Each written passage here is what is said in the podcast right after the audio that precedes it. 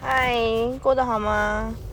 呃，我发现最近的那个收听率真的变非常高，然后这是一个蛮好的事情，就是啊、收听这个节目的人变得很多。然后呢，我们也要感谢大家的支持。那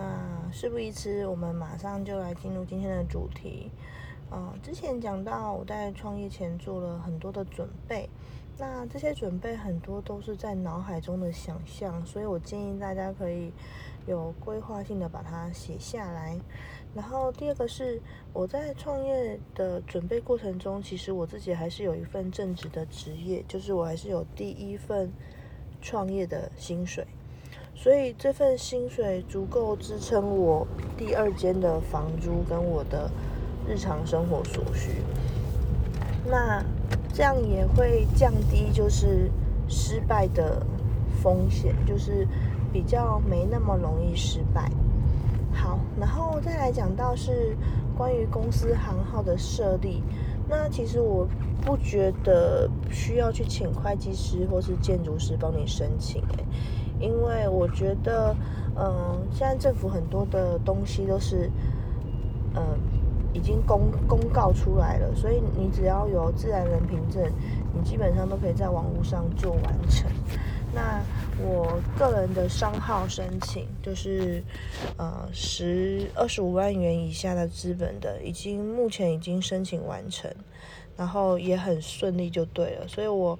蛮推荐大家可以自己申请看看。那公司行号的申请总共的规费大约是三百块的预查费，登记的一千元，跟工商凭证的是四百二十元。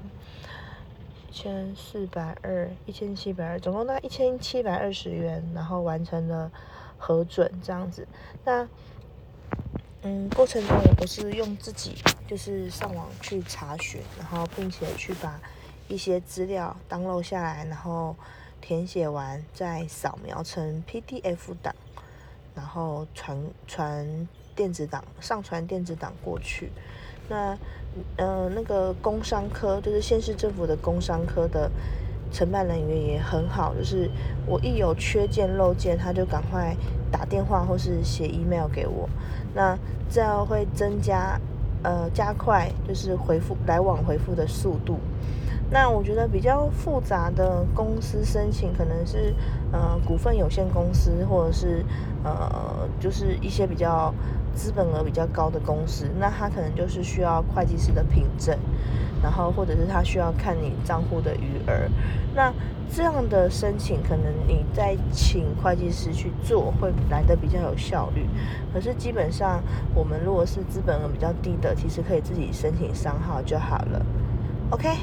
然后再来是关于就是统一发票的申请或是停用，那这方面就不是在那个县市政府的工商科，它归谁管呢？它是归国税局管，就是国税局它有个便民便民很便民很方便的网址，它会写着说，呃，你可以。你有需要申请或是停用统一发票，那这个是等到你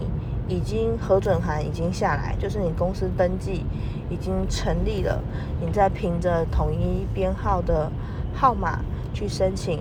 呃，使用统一发票或是停用统一发票。